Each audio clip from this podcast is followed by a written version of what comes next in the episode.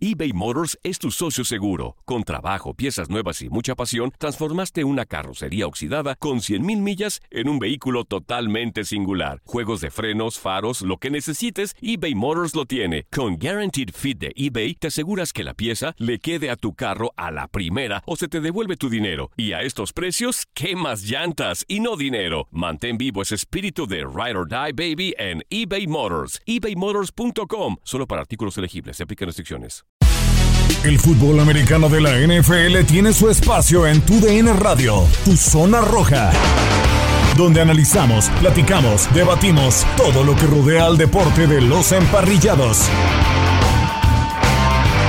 ¿Qué tal? Un placer saludarlos. Bienvenidos a un episodio más del podcast de Tu Zona Roja para platicar del fútbol americano de la NFL. Ya estamos a menos de 100 días de la temporada regular de la National Football League. 100 días para que inicie la temporada, un poquito menos. De este lado los saluda Gustavo Rivadeneira estaremos platicando de muchos temas. Julio Jones ya es jugador de los Titanes de Tennessee y obviamente esa ofensiva va a lucir todavía más. Y Aaron Rodgers, Aaron Rodgers está echando gritos para irse de los empacadores de Green Bay y me acompañan tanto Alejandro Centeno como Alfredo Tame. ¿Cómo estás, Alex? Qué gusto saludarte, Gustavo, una vez más aquí en este podcast. Abrazo también, por supuesto, Alfredo. Pues listos para seguir platicando de estos temas, ¿no? Que son los que nos han dado de qué hablar en las últimas dos o tres semanas. Exacto. Y del otro lado, Alfredo Tame, ¿cómo estás, Alfredo? ¿Cómo estás, Gus? Alex, les mando un fuerte abrazo. 93 días, 93, 92 días para que Sí. ya regrese la NFL y hay muchas cosas que todavía están pendientes, entonces muy interesante esta temporada baja. Exactamente. Y vamos a comenzar con el tema Julio Jones, que ya se definió su futuro. Atlanta oficialmente va a entrar en una eh, reconstrucción después de buenos años. Se les negó aquel Super Bowl después de esa remontada 28-3. Y han enviado al conjunto de los Titanes de Tennessee a Julio Jones eh, por varias elecciones. La más alta es una de segunda ronda. No sé qué te haya parecido este movimiento. A mí me sorprendió que no haya, que haya sido una segunda y no una primera ronda. También entiendo las lesiones y que ya es un jugador veterano, pero que puede volver a ser top en caso de que lo respeten las lesiones, Alex. Bueno, yo hubiera pensado, Gustavo, que Julio Jones valdría una primera ronda, pero de acuerdo al movimiento que, que hicieron tanto Titanes como Halcones de Atlanta, pues nos han demostrado que ya no vale una primera ronda. Se cambió a Julio Jones por una segunda ronda del draft de 2022, es decir, del próximo año, y también una cuarta ronda del draft de 2023. Entonces, bueno, pues es un movimiento en el que Atlanta está pensando en su reconstrucción. Ahí tienen a Calvin Ridley, que va a asumir ya el rol de receptor principal con los halcones de Atlanta, pero hay que recordar que seleccionaron a Kyle Pitts, esta es la cerrada de la Universidad de Florida, que también va a ser una eh, pues un jugador desde mi punto de vista de impacto inmediato, va a ser titular de inmediato y va a romper la liga. Entonces va a tener dos jugadores muy buenos Atlanta para sustituir el aporte que te daba Julio Jones. Ahora, Calvin Ridley se dice que en estos días no se va a presentar al minicamp de entrenamiento por una lesión en el pie. Así que bueno, ya se fue Julio Jones y empieza Calvin Ridley al menos en este minicamp con lesión y ausente.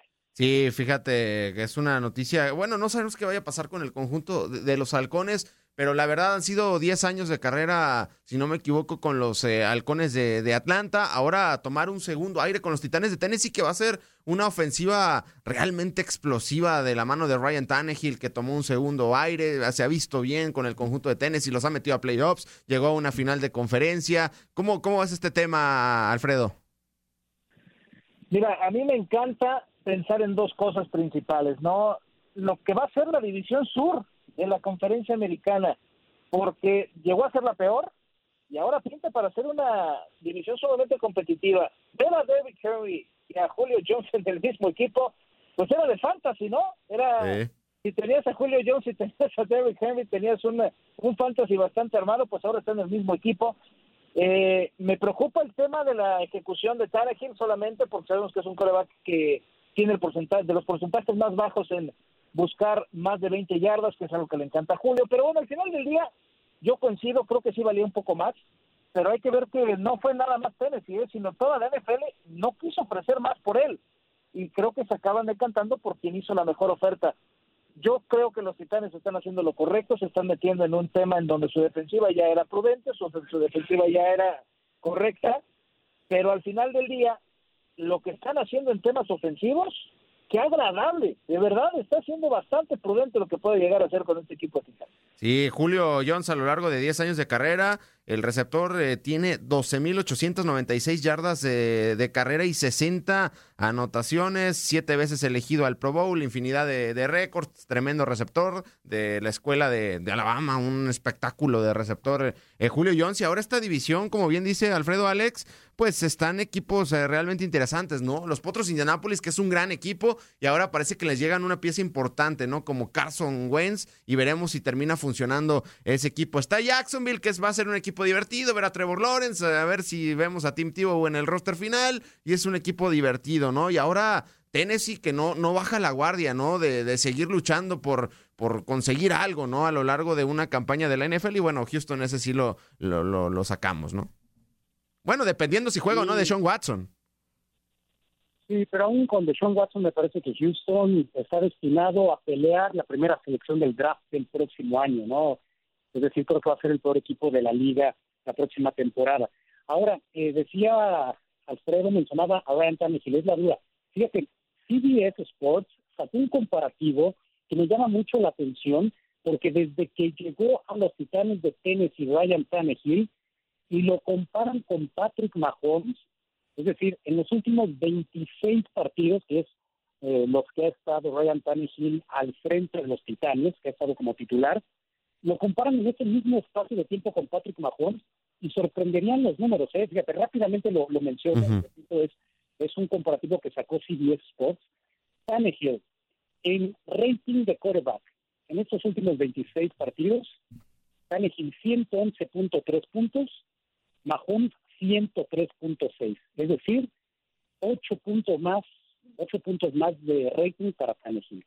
En yardas por pase, sí está arriba casi mil yardas, 7.576 por 6.417, pero en touchdowns totales, Mahomes tiene 58 y Ryan Tannehill tiene 66, es decir, 8 pases de anotación más. En interceptados están parejos, 12 Tannehill, 11 Mahomes, y en porcentaje de pases completos, 65% Mahomes, 67% Tannehill. Es decir, de las cinco estadísticas que comparan, en tres está mejor Ryan Tannehill que Patrick Mahomes en los últimos 26 partidos, repito, los 26 partidos más recientes. Entonces, no habla de que Tannehill eh, de repente como que lo menospreciamos o más bien no nos damos cuenta de que puede ser un quarterback muy eficiente, pero obviamente en esa ofensiva de los titanes, el que roba la atención, el que acapara los receptores, es Derrick Henry, es el superestrella, es el que tenemos como referente de esa ofensiva. Pero si no lo ha hecho mal, ¿no? Al frente de esta ofensiva de los Titanes, y ahora con esta arma, tener a Julio Jones y a AJ Brown, caramba, me parece que, como bien dicen, eh, se antoja ver a los Titanes ya la próxima temporada. Sí, totalmente de acuerdo. si me permites. Dime, dime, eh, Alfredo. Coincido con Alex, en, obviamente las estadísticas siempre son, son frías, ¿no? Pero ya cuando lo llevas a la interpretación, pues hay que ver por qué es que tiene estos números eh, Ryan Tannehill, ¿no? La cantidad de pases que suelta, eh, las circunstancias en, la que, en las que suelta, le han dado una protección en el cocheo maravillosa. O sea, le han sabido sacar su mejor potencial a Ryan Tannehill, algo que no había pasado con los delfines, pero que creo que la interpretación que se le está dando es la correcta, ¿no? O sea, es un cuate eficiente, con base en el sistema que le diseñaron a él y, y con base en un... Eh, jugador, como ya lo decía Alex, el tema de Derrick Henry, que pues, prácticamente el 70% de la ofensiva estaba, estaba para él. Ahora que llega Julio, yo no sé si Ryan Tannehill realmente sabe, e, es como darle ahora tres hamburguesas a un niño, ¿no? decir, ¿cuál me como primero? ¿Cómo se comen tres hamburguesas en un mismo momento? Y eso es lo que realmente va a ser ahora la prueba de fuego para Tannehill.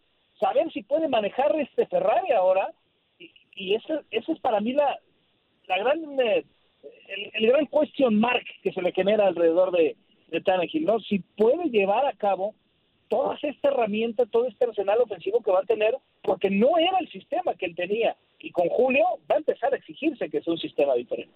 Sí, totalmente de acuerdo. Viene de una temporada de 3.819 yardas, 33 touchdowns, 7 intercepciones y recordar que llegó al conjunto de tenis y como suplente de Marcus Mariota le termina ganando el, puesto y pues no lo ha soltado. De hecho, se ganó un contrato multimillonario, muchas otras cosas más, ¿no? Para Ryan Tannehill. Pero no crees, por ejemplo, entiendo, Alfredo, el tema de las estadísticas y hay que poner el ovoide donde se tenga que poner, pero por ejemplo, pues era jugar con siete en caja, ¿no? De los defensivos buscando detener a Derrick Henry y le dejaban muchas libertades a Tannehill, que él no tiene la culpa. Él ponía el ovoide donde tiene que ir y punto.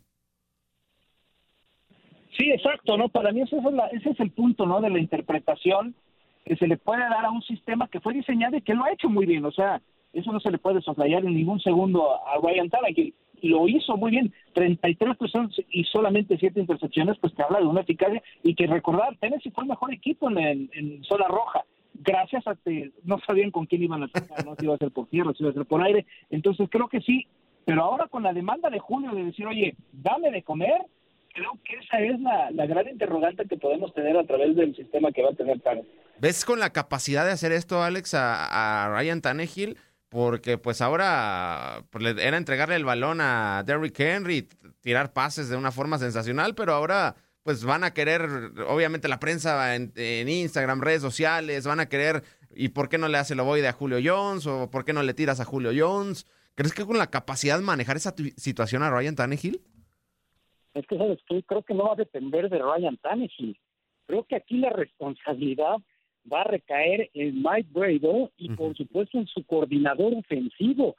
Dice Alfredo, tiene, ahora a elegir un Ferrari. No, los Titanes tienen un Ferrari ofensivamente y ahora el que va a tener que explotar ese Ferrari, cambiando tal vez un poquito el sistema de juego, que yo no creo que, que, que lo vayan a hacer tanto, tendrá que ser el coordinador ofensivo, ¿no? En este caso, Todd Downing. ¿Por qué?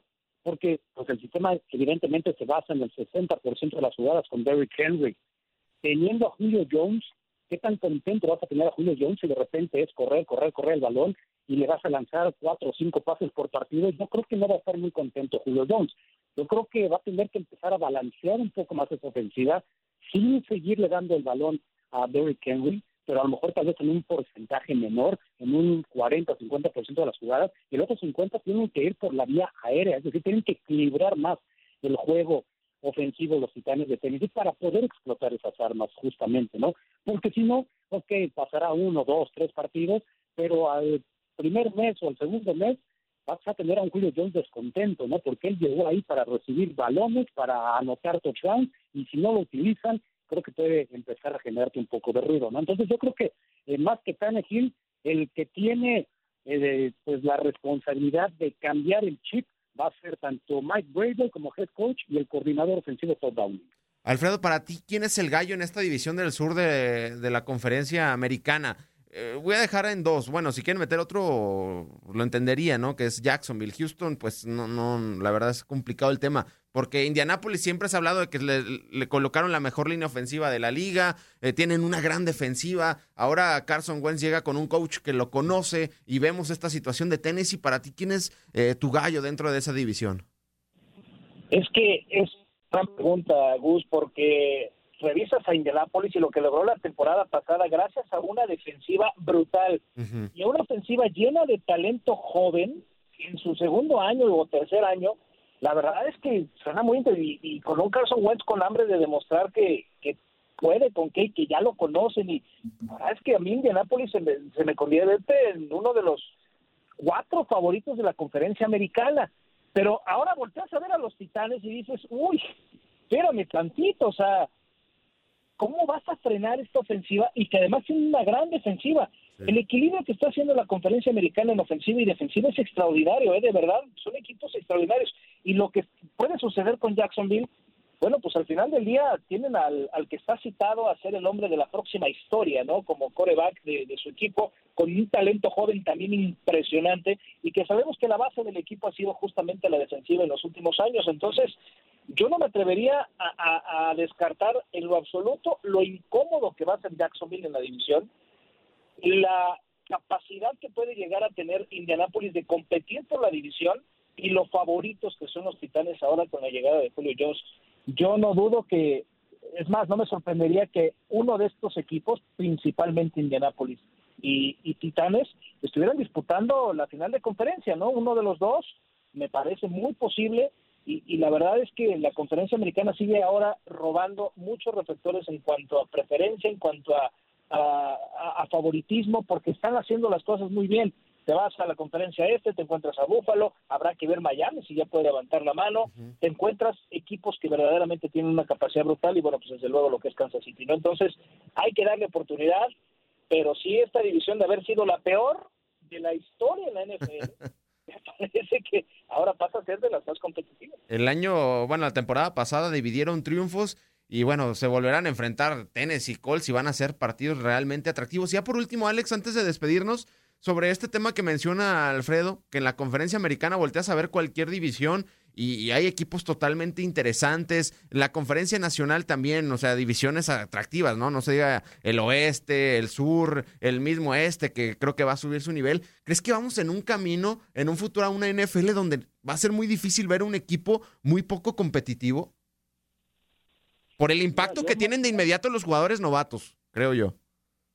Digo, definitivamente, ¿no? El, el sistema que maneja la NFL para tener paridad, para tener competitividad, me parece que es el mejor en cuanto a las ligas estadounidenses, ¿no? Es donde puedes encontrar ese, ese choque de, de equipos muy similares, no, no hay tanta disparidad en ese sentido, ¿no? Y a mí me encanta lo que va a aparecer o, o, lo que va a presentar más bien la conferencia americana, porque ya decíamos, ¿no? Tennessee y los Colts, híjole, la verdad es que está bien difícil escoger quién va a ser el campeón de esa división, ¿no? Me encantan los dos equipos. Yo, si me preguntas, me voy a quedar con Tennessee, porque no solamente se reforzó eh, con la llegada ahora de Julio Jones, hay que recordar que en la agencia libre llegó Bob Dupree, este, uh -huh. de los acereros, que llegó Janoris Jenkins, un corner que también es muy efectivo, que ha sido de los más efectivos en los últimos años. Es decir, es un equipo que, que la verdad las cosas muy bien. Me encanta también Indianapolis, creo que Carson Wentz puede ser el regreso del año la próxima temporada. Pero si revisas en el oeste, vas a tener a los, por supuesto, a los jefes de Kansas City, ¿no? Una vez más peleando. Creo que los Raiders deben de tener un un paso más hacia adelante, ¿no? Entonces es una división también muy atractiva. Y los Chargers, casi nadie hablamos de ese equipo, pero lo que hizo Justin Herbert la uh -huh. temporada pasada, este equipo va a ser muy difícil. En el este, bueno, los Patriotas están de vuelta, ¿eh? Los descartamos, pero el año pasado, pero este año creo que van a ser un equipo durísimo. Búfalo, bueno, ni se diga, Búfalo es un equipo que debe estar al menos en la final de conferencia una vez más. Y si revisamos el norte, bueno, pues ahí están los Browns, un equipo que también debe mejorar. Están los Cuervos de Baltimore, también como uno de los favoritos. Pittsburgh nunca lo puedes descartar. Y bueno, Cincinnati que también debe venir en ascenso, ¿no? Entonces, me encanta lo que va a presentar la próxima temporada. Digo, no mencioné a los Delfines, no te... Este, no se me olvidan, Alfredo, digo, también es un equipo muy competitivo, entonces no te preocupes. Pero tú no, ¿eh? La conferencia americana, digo, hay que ver qué, qué desarrollo tiene Tua, ¿no? Pero la conferencia americana luce espectacular para la próxima temporada. O sea, me encanta lo que va a presentar la conferencia americana. Y ya por último, rapidísimo, antes de, de irnos, a esa conferencia americana, Tame, ¿le, le agregamos a Rogers para los Broncos o, o qué onda? Imagínate. Pues el divorcio, el divorcio creo que está claro, ¿no? No presentarse al, al training camp me parece que es el mensaje claro. Y sí, pues el que le ha levantado la mano es Denver, yo creo que si le cargas a Denver esa división oeste de la conferencia americana, Dios mío lo que sigue. Sí, va a ser una locura. Pues nosotros ya estaremos platicando este de, tema de Aaron Rodgers porque no se va a presentar a los entrenamientos primaverales, está rota la relación y seguramente será un tema importante en los, no, no digo en las próximas semanas, en los próximos días será una verdadera locura el tema Rodgers. Muchísimas gracias, Alex.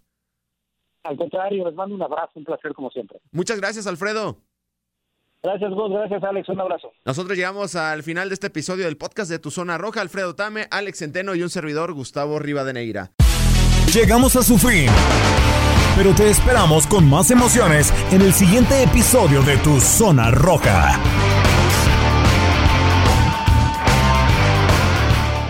¿Sabías que la línea 988 de prevención de suicidio y crisis ahora ofrece opciones de mensaje de texto y chat en español? Si tú o alguien que conoces está pasando por una situación difícil o por una crisis de salud mental, la línea 988 te conecta con ayuda especializada 24 horas al día, 7 días a la semana. Ahora puedes llamar o textear al 988 o visitar la página línea988.org para hablar con un consejero especializado en tu idioma. Hay esperanza. La línea 988 funciona.